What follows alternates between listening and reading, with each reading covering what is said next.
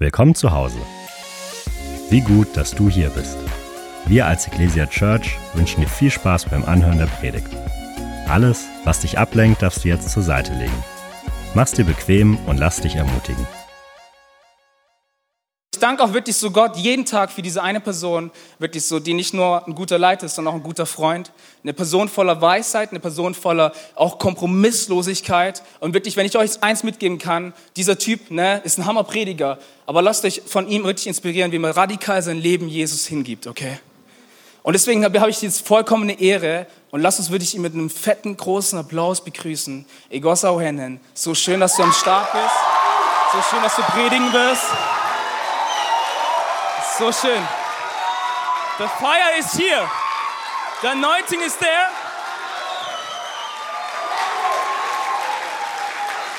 Ja, wenn, wenn der Hunger da ist. Egosa. Äh.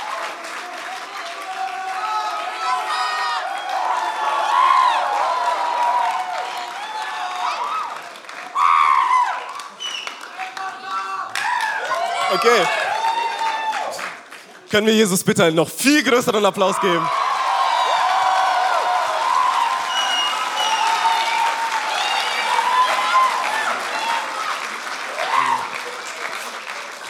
Ich hoffe, ihr seid pumped für den heutigen Abend. Ihr seid voller Glauben da. Ich glaube von ganzem Herzen, dass Gott euch heute begegnen wird. Dass heute Leute einen Moment haben werden, der für immer ihr Leben verändert. Und David hat mich ja schon vorgestellt. Und damit ich mich noch ein bisschen besser kennenlernen und wir zum Thema gleich einsteigen können, ähm, erzähle ich euch eine kleine Story, okay? Ist jetzt Storytime. Stellt euch mal den kleinen Gosser vor, fünfte, sechste Klasse ungefähr, ungefähr so groß. ist, schon, ist schon lange her. Und ich bin nicht 14, okay? Viele Leute schätzen mich immer. Frech. Ähm, auf jeden Fall, ich bin da im Völkerballunterricht. Wer von euch hat letzte Woche Völkerball gespielt? Daran merke ich, dass ich alt werde. Ähm, ich war im Völkerball, Mittagsbetreuung, ähm, ich krieg den Ball zugepasst, ich fange ihn, auf einmal kommt ein Mädchen zu mir und schreit mich an. Egosta, gib mir endlich den Ball her! Und ich so, Ariona, hier sind auch noch andere Kinder, die spielen wollen, benimm dich. Habe ich zu ihr gesagt. Und dann hat sie angefangen zu weinen äh, und ist weggelaufen und dann ganz komische Situation, Unterricht ist vorbei, ich gehe raus ähm, laufe so durch den Gang und denke mir nichts. Auf einmal höre ich hinter mir die nächste Person, die mich anschreit. Ich drehe mich um, eine Asiatin, ungefähr 1,30 groß, schreit mich durch den Gang an, beleidigt mich. Wie kannst du nur so mit meiner Freundin reden? Bla bla bla. Und sie hat ein Buch in der Hand gehabt und hat das Buch nach mir geschmissen. Und dann ist sie zu mir gekommen und hat mich ins Gesicht gekratzt. Und steht, sie steht vor mir, ungefähr so groß, beleidigt mich. Jetzt die Frage, wie habe ich reagiert? Wer würde sagen, dass er mich gut kennt? Wer würde sagen, er kennt mich so mittelmäßig? Wer würde sagen, er kennt mich eher weniger? André. okay, ich habe so reagiert. Ich habe einen tiefen Atemzug genommen und ihr alle geklatscht. ihr seht, es gab auch eine Zeit vor Jesus. Es gab eine Zeit vor Jesus. Ich habe sie, ich weiß nicht, was in mich gefallen ist, ich habe sie einfach geklatscht. So ohne, ohne zu zögern, ohne gar nichts. Und das ist noch nicht alles. Ich habe sie geklatscht und dann bin ich weggerannt wie ein kleines Mädchen. Sofort umgedreht und weggerannt. Und es ist dieses, das kennt ihr sicher alle, wenn so die Gefühle in einem hochsteigen, ne? Wenn es so anfängt zu brodeln. Ich weiß nicht, kennt ihr das? Wenn eure Mutter oder euer Vater euch ruft, so durch die ganze Wohnung, Egossa! Ja? Ja? Ja? Und sie antworten nicht. Oder als Kind, wenn man so ähm, ein Brot hatte mit Butter ähm, oder ein Brot und hat kalte Butter aus dem Kühlschrank geholt und wollte streichen. Und das Brot ist kaputt gegangen. Kennt ihr das? Ich bin, ich bin als Kind komplett ausgerastet.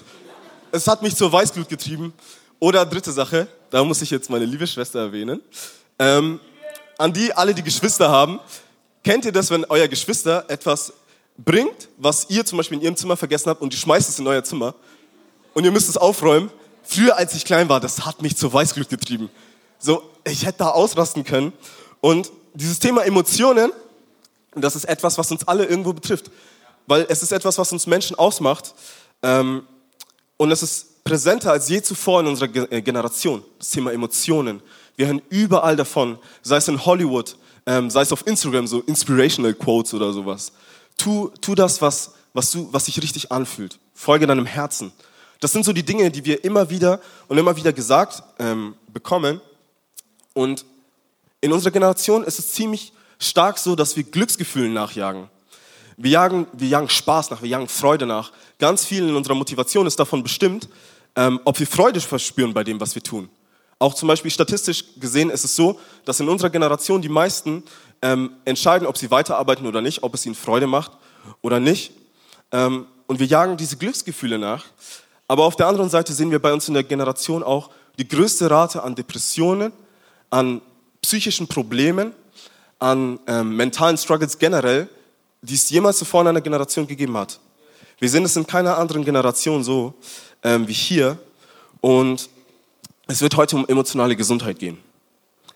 Ein ganz, ganz wichtiges Thema, was selten angesprochen wird in Kirchen. Ähm, also ich kann mich nicht erinnern, wann das letzte Mal darüber geredet wurde. Und ich möchte gleich vorab sagen, ähm, bloß weil ich jetzt hier oben stehe und zu euch spreche, heißt es nicht, dass ich perfekt bin, dass ich alles verstanden habe. Ähm, die Leute, die enger mit mir unterwegs sind, wissen, dass dem ganz sicher nicht so ist. Dass ich auch meine Struggles habe, dass ich auch herausgefordert bin, immer wieder. Ähm, also ich bin nicht perfekt, aber ich bin schon losgegangen und ich hoffe, dass ich euch heute mitnehmen kann, was dieses Thema anbelangt. Und ich weiß nicht, ob du das so nachvollziehen kannst, aber mir geht es total oft so, dass ich mich wie in einem Hamsterrad fühle. Mal geht es mir gut, dann geht es mir wieder schlecht, dann geht es mir wieder gut, dann geht es mir wieder schlecht. Und es geht die ganze Zeit weiter und weiter und weiter und wir gehen von up zu down, von up zu down und es scheint nie aufzuhören. Wir laufen, wir laufen, wir laufen, wir laufen. Ähm, und es geht immer weiter und wir beobachten immer wieder das Gleiche, dass es einem schlecht geht, dann gut und es, es scheint einfach nie aufzuhören. Und wenn du Optimist bist, gehst du so in etwa damit um, so, es wird alles wieder gut. Es kommen wieder gute Zeiten. Du versuchst es klein zu reden, aber in Wirklichkeit weißt du gar nicht, wie du rauskommst. Diese schlechten Gefühle, schlechten Emotionen sind da, aber du weißt nicht, wie du damit umgehen sollst. Oder es gibt auch die andere Seite, zum Beispiel äh, Leute, die überdenken ähm, in die Kategorie, ich würde mich so dazwischen einordnen, Überdenker. Das sind die, die dann versinken in den Gefühlen, in den schlechten äh, Situationen und die einfach nicht rauskommen und die nicht wissen, wie sie, wie sie weitergehen sollen. Und wenn sie rauskommen, kommen sie nur durch Glück raus. Ähm, und ich finde es so krass, wir sind irgendwie gefangen in diesem Hamsterrad, aber als ich das gemerkt habe, wow, es, es ist immer das Gleiche, habe ich mir irgendwann eine ganz, ganz simple Frage gestellt warum fühle ich mich schlecht? Warum fühle ich mich schlecht? Ähm, und ich habe angefangen nachzudenken und Gott hat mir ein paar Sachen gezeigt. Ich habe im Internet mal geschaut und das ist eigentlich oft ganz, ganz simpel. Schlechte Emotionen kommen, oder erstmal, jeder von uns hat Bedürfnisse. Sei es ein Bedürfnis nach Gemeinschaft, sei es ein Bedürfnis nach Annahme, nach Liebe, ähm, nach Anerkennung auch irgendwo oder nach Sicherheit. Das sind so verschiedene Bedürfnisse, die jeder Mensch von uns hat. Und ich habe beispielsweise so einen Test gemacht im Internet und geschaut, was meine höchsten Bedürfnisse sind, was meine niedrigsten Bedürfnisse sind. Ähm, und das Ganze jeder Mensch hat Bedürfnisse. Und schlechte Emotionen kommen von unerfüllten Bedürfnissen. Wenn du beispielsweise das Bedürfnis nach Gemeinschaft hast und ähm, du willst dich mit Freunden treffen und die Freunde sagen dir ab, dann kann es sein, dass du dich schlecht fühlst, weil du dich nicht mit diesen Leuten getroffen hast und dein Bedürfnis nach Gemeinschaft ist nicht gestillt worden. Es ist ganz ganz viele Sachen, weil theoretisch die Umstände können so schlimm sein, wie sie wollen, aber wenn deine Bedürfnisse gestillt sind, könntest, könntest du dich trotzdem gut fühlen. Ein Haus könnte brennen, ähm, du könntest schlechtes Empfinden im Sinne von, ich habe Angst, aber wenn du weißt, dass ein Gott da ist, der größer ist als alles andere, könntest du sogar in einem brennenden Haus keine Angst haben. Und diese Frage ähm, ist so simpel, diese, dieser Gedankengang ist so simpel, aber ich sehe ein Problem, ein ganz, ganz schwerwiegendes Problem bei uns und ich nehme mich da nicht raus, anstatt uns mal einfach die Frage zu stellen, okay, warum geht es mir schlecht, machen wir was ganz anderes, wir rennen weg. Wir rennen vor unseren Gefühlen, wir rennen vor unseren Traumata, wir rennen vor unseren Ängsten, vor unseren Sorgen, wir rennen weg, wir betäuben uns. Und wohin rennen wir? Wir rennen zu TikTok, wir rennen zu Instagram, wir rennen zu Netflix, wir rennen zu Pornografie wir rennen zu Drogen, zu allen möglichen Dingen und wir betäuben uns, bloß damit wir das nicht fühlen müssen, diese schlechten Sachen. Und wir laufen und wir laufen und wir laufen und wir hören nicht auf zu laufen.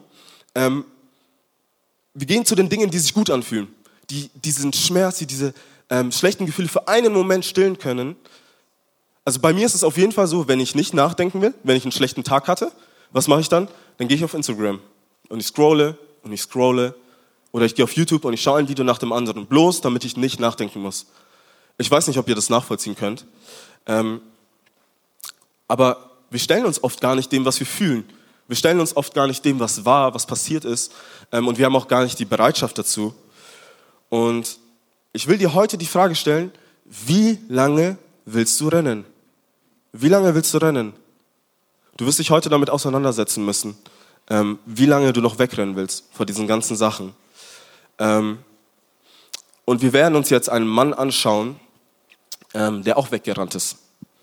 Und der Typ ist nicht wie wir mal für ein paar Stunden, für ein paar Tage weggerannt, sondern der Typ ist 40 Jahre weggerannt. 40 Jahre vor allem, was ihn fertig gemacht hat, 40 Jahre vor jedem Struggle und der Typ heißt Moses, Mose. Ähm, damit wir das besser verstehen können, schauen wir uns mal ein bisschen die Umstände an, in die dieser Typ reingeboren wurde. Nämlich, ähm, ihr müsst euch vorstellen, die Israeliten, das waren ein Volk, das vor vielen tausend Jahren gelebt hat, die gibt es immer noch, aber die waren damals in Ägypten.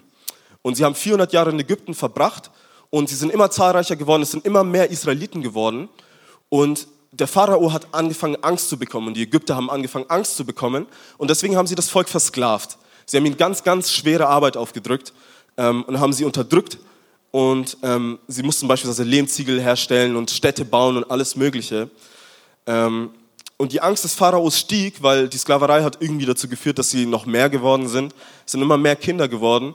Ähm, und der Pharao beschließt dann folgendes, lesen wir in 2. Mose 1, 22. Schließlich befahl der Pharao seinem ganzen Volk, werft alle neugeborenen hebräischen Jungen in den Nil, aber verschont die Mädchen.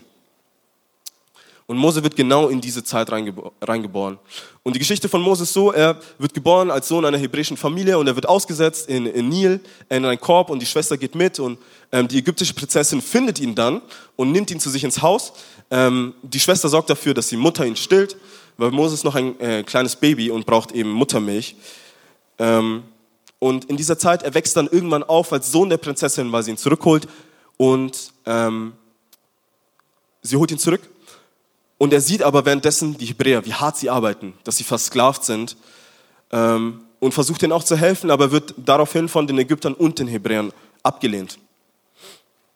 Also ich finde oft, wenn wir so Geschichten lesen von Leuten wie Moses oder Abraham, ähm, dann vergessen wir, dass das auch Menschen waren.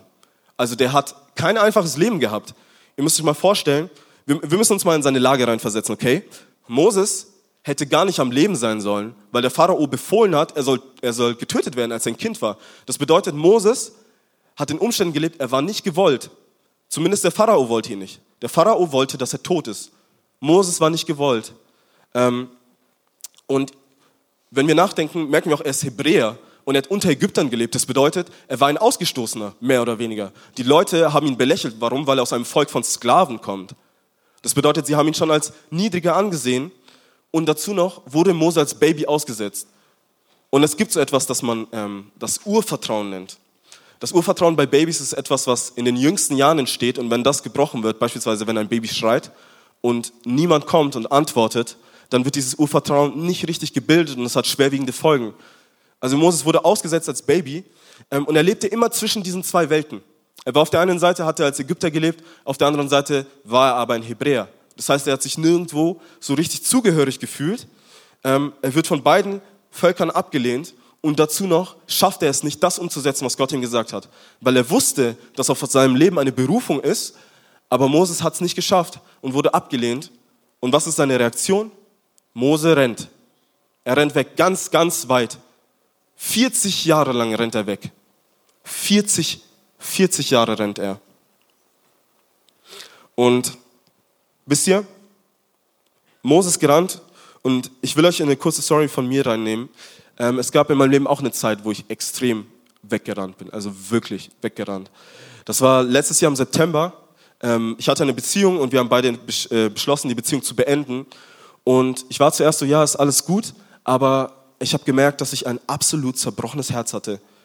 Und ich weiß noch, anstatt mich damit auseinanderzusetzen, anstatt, anstelle mich meinen Gefühlen zu stellen, was habe ich gemacht? Ich bin weggerannt. Ich habe mich betäubt. Ich habe, meine Bildschirmzeit ist nach oben gegangen wie sonst was. Ich habe so viel gearbeitet, dass ich ich habe mich fast zu Tode gearbeitet. Ich habe mir keine Zeit genommen, um nachzudenken über das, was war. Und ich bin weggerannt ohne Ende. Und es hat mich fast zerstört. Und im Januar hat Gott ganz viel getan in meinem Herzen und ähm, hat mich auch freigesetzt. Aber ich war danach erstmal absolut fertig. Warum? Weil ich weggerannt bin und ich habe mich betäubt. Und wir denken immer, dass das die Lösung ist, diese kurzzeitige Freude, schnell wegzukommen vom Schmerz, vom Leid, von was auch immer, von den Emotionen. Und wir rennen, aber das funktioniert nicht. Der Schmerz wird nur schlimmer. Ich kann es dir sagen. Und wenn ich so hier erzähle, wie ich weggerannt bin, wie Mose weggerannt ist, ähm, vielleicht fällt dir auch ein Bereich ein in deinem Leben, wo du wegrennst. Vielleicht geht es dir auch so. Vielleicht bist du in letzter Zeit ganz, ganz viel, keine Ahnung, bei deiner Familie, äh, bei Freunden, Freunden unterwegs, ähm, weil du es zu Hause nicht mehr aushältst.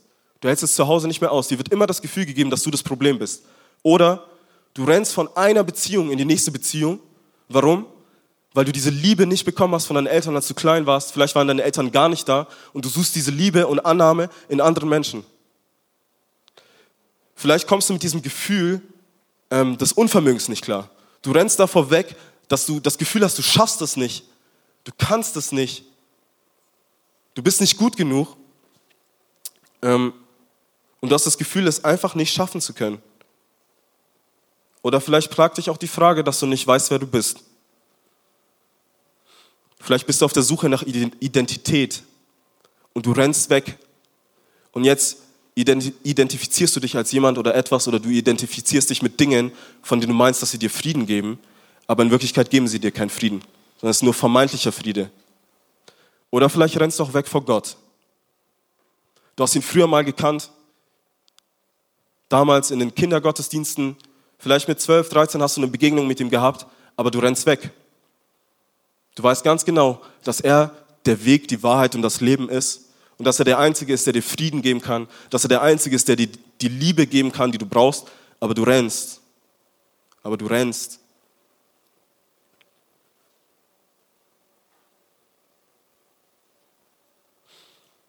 Vielleicht bist du wie ich gerade am Rennen. Vielleicht bist du weggerannt oder du rennst gerade. Aber du weißt in deinem Herzen, dass die Sehnsucht nicht gestillt ist. Und ich stelle dir die Frage, wie lange willst du noch rennen? Wie lange willst du noch rennen? Moses ist 40 Jahre gerannt. 40 Jahre, das ist eine lange Zeit. Ähm, doch eine Begegnung, eine Begegnung mit dem lebendigen Gott hat alles verändert. Alles verändert. Heute kannst du den Moment wie Mose haben, die Begegnung mit dem brennenden Dornbusch, mit Gott selbst. Ähm, und ich finde es so krass, Mose, ich habe schon erzählt, er ist weggerannt und ist Hirte geworden in einem weit entfernten Land, Midian. Ähm, und dort hat er auf Schaf aufgepasst und ihm ist ein Schaf abhanden gekommen. Und er hat dieses Schaf gesucht und ist zu einer Höhle gekommen und hat dieses Schaf dort äh, nicht gefunden. Aber er geht so und schaut so um die Ecke und sieht einen brennenden Dornbusch und denkt sich so, hä, wieso brennt dieser Busch jetzt? Ähm, ich weiß nicht, ob es dir, also wie ich reagieren würde, wenn ich so einen brennenden Dornbusch einfach sehe, der nicht verbrennt, einfach in der Höhle.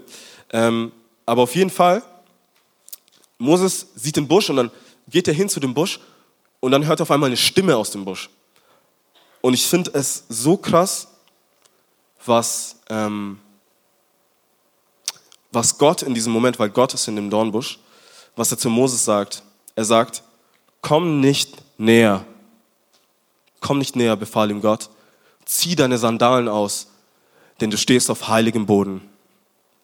Das hat er zu ihm gesagt. Und ich habe mich gefragt, diese, diese Bibelstelle habe ich schon so oft gelesen, oft gehört, aber was genau meint Gott damit oder was ist auch dieses Bild der Sandalen?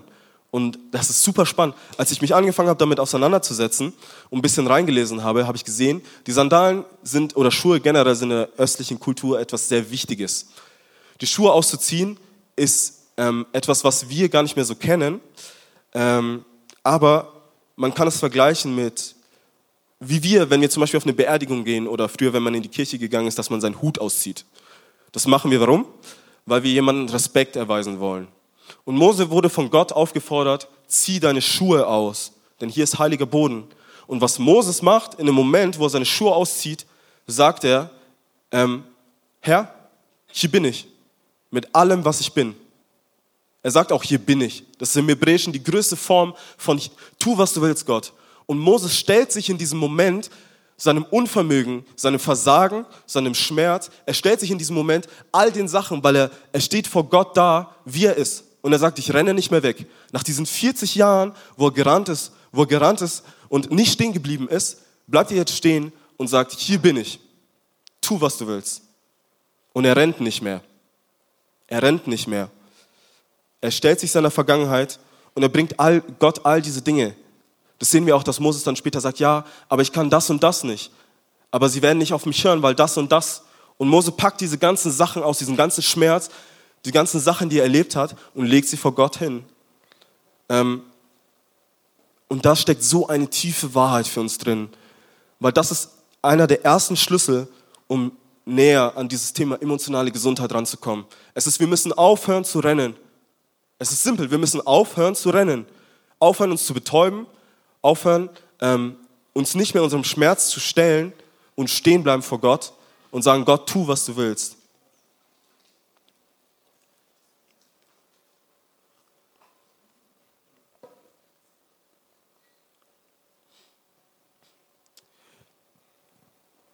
Ich habe euch drei Punkte mitgebracht.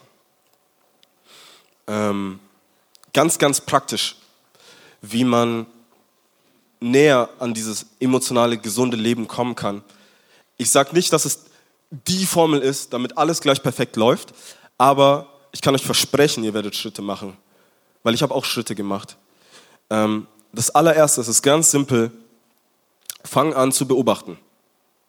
Fang an zu beobachten.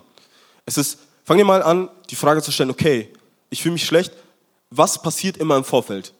Erkennst du irgendwelche Muster, ähm, irgendwas, was immer wieder und wieder und wieder und wieder passiert und du immer wieder ins selbe Muster verfällst. Und schau einfach mal zu, wie du dich verhältst. Und das funktioniert ganz simpel, indem wir einfach mal nachdenken. Das ist so eine Sache, die wir verlernt haben, weil wir dauernd online sind. Einfach mal nichts tun. Einfach mal denken. Was habe ich heute früh gegessen?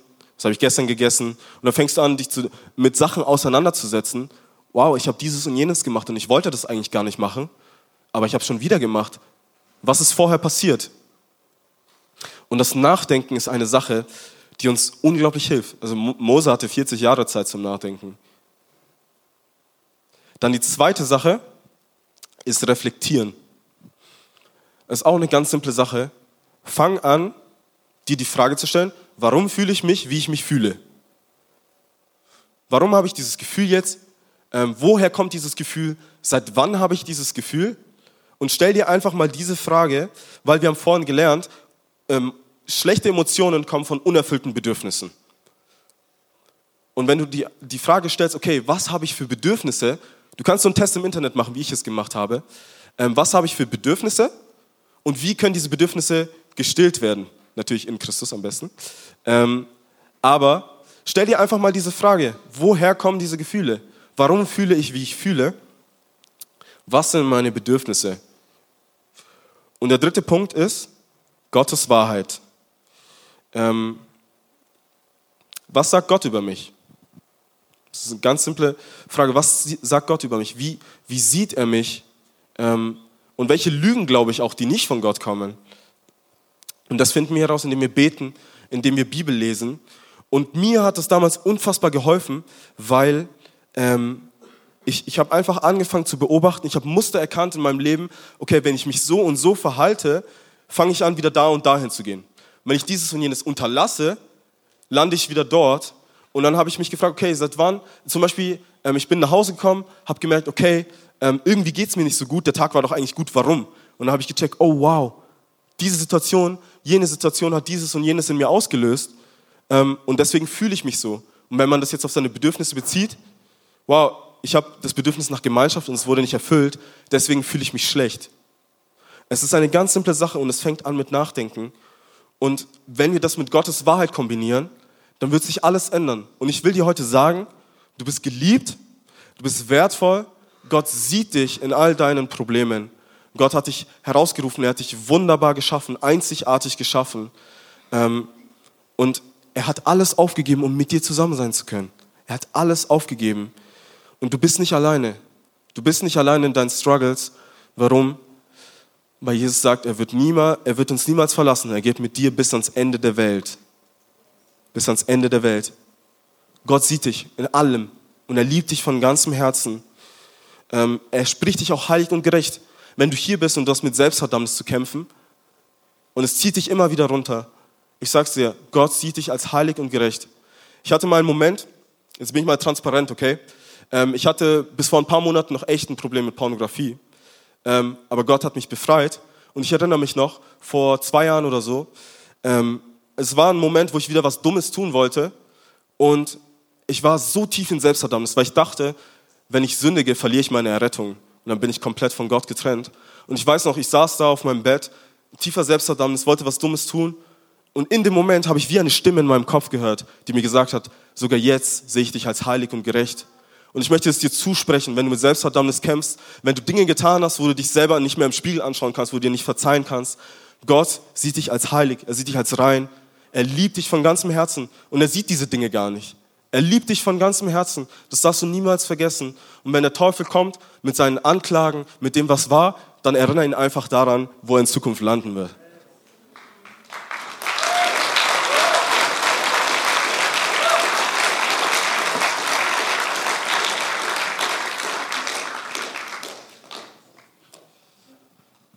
Ich habe vorhin viel über Mose gesprochen, dass er uns ein Vorbild darin sein kann, ähm, in Bezug auf emotionale Gesundheit und dass wir nicht mehr wegrennen sollen.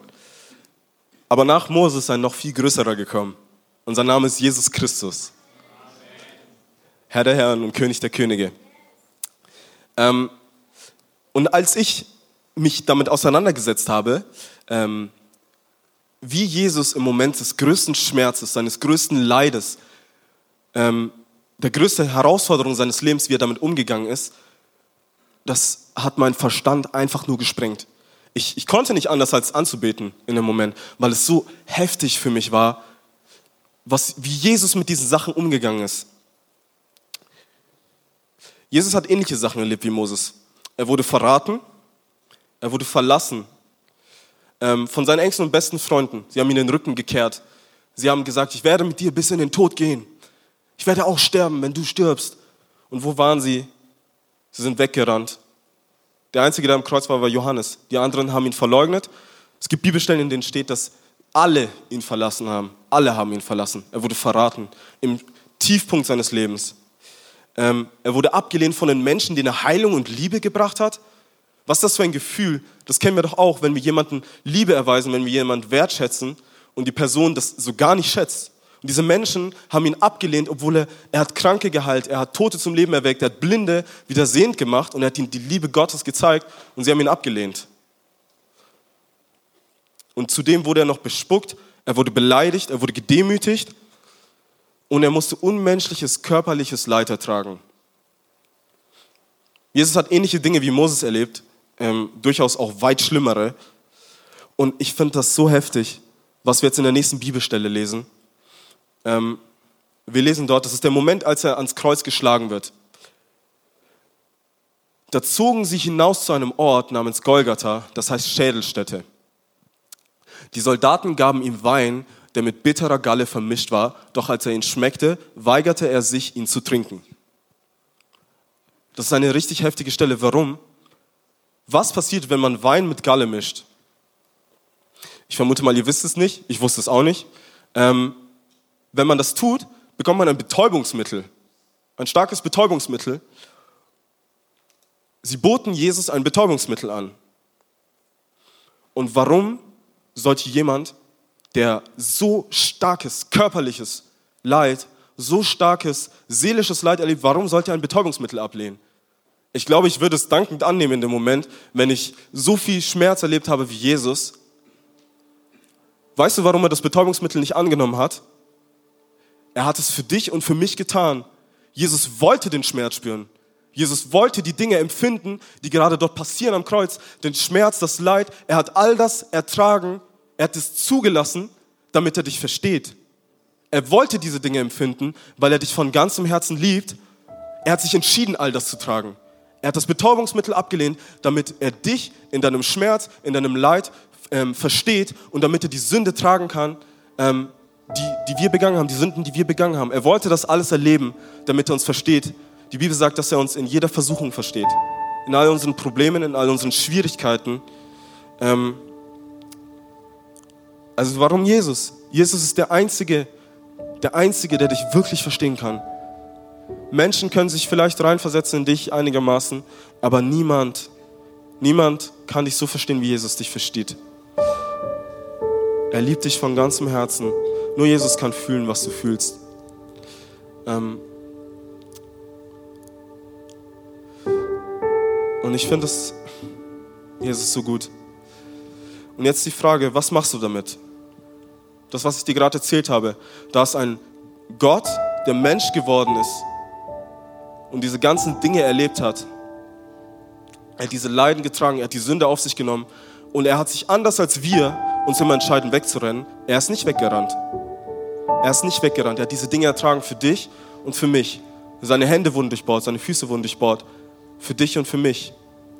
Was machst du jetzt damit? Und ich finde es so spannend. Ähm, Jesus wurde nicht alleine gekreuzigt.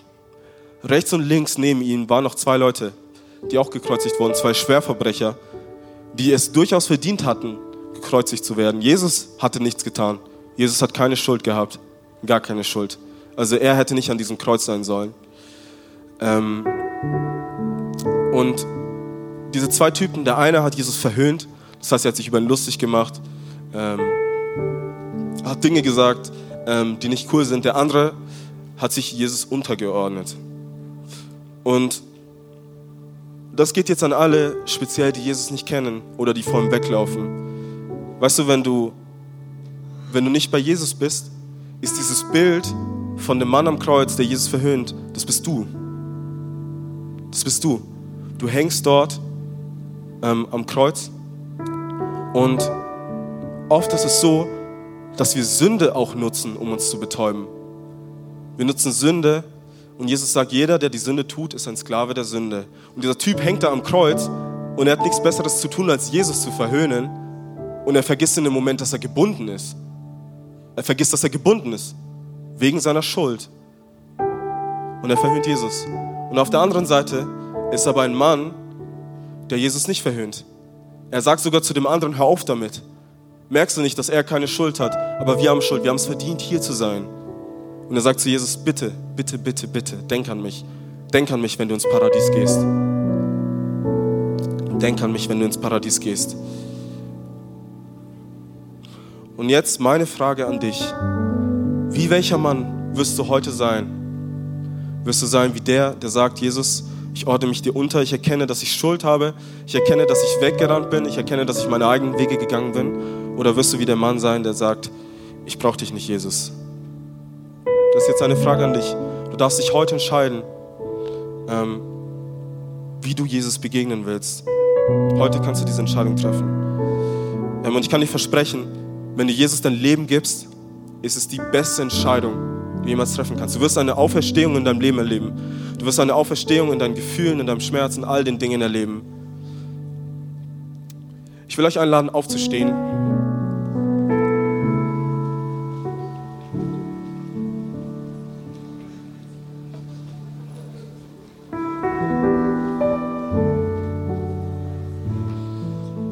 Lass uns auch gerne die Augen schließen. Und jetzt lass uns mal ganz still werden. Lass uns mal ganz still werden.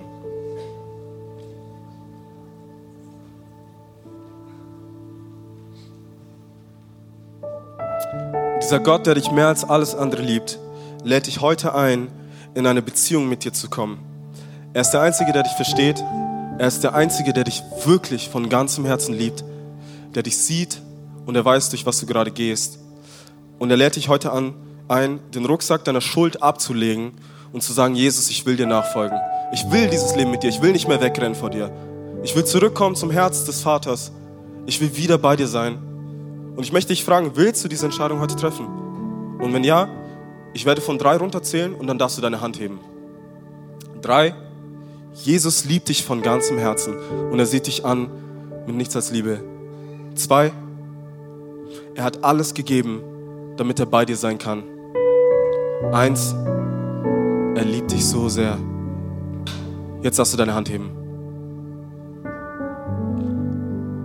So viele Hände. Danke, Jesus. Wir wollen zusammen ein, Gespräch, ein Gebet der Lebensübergabe sprechen. Ich werde vorbeten und ihr dürft nachbeten. Herr Jesus, kommen alle zusammen, egal ob du an Jesus glaubst oder nicht. Herr Jesus, ich danke dir, dass du mich liebst. Es tut mir leid, dass ich meine eigenen Wege gegangen bin. Es tut mir leid, dass ich weggerannt bin. Ich habe Schuld auf mein Leben geladen. Und ich bitte dich, vergib mir. Vergib mir alles, was ich getan habe. Und ich bekenne jetzt mit meinem Mund und mit Glauben im Herzen, dass du der König der Könige bist und der Herr der Herren. Und ich empfange jetzt deine vergebende Gnade. In Jesu Namen. Amen. Wir sind am Ende angekommen und sagen dir von Herzen Dank fürs Dabeisein und Zuhören. Wenn du dich heute für ein Leben mit Jesus entschieden hast oder dich mit uns connecten willst, lass es uns wissen.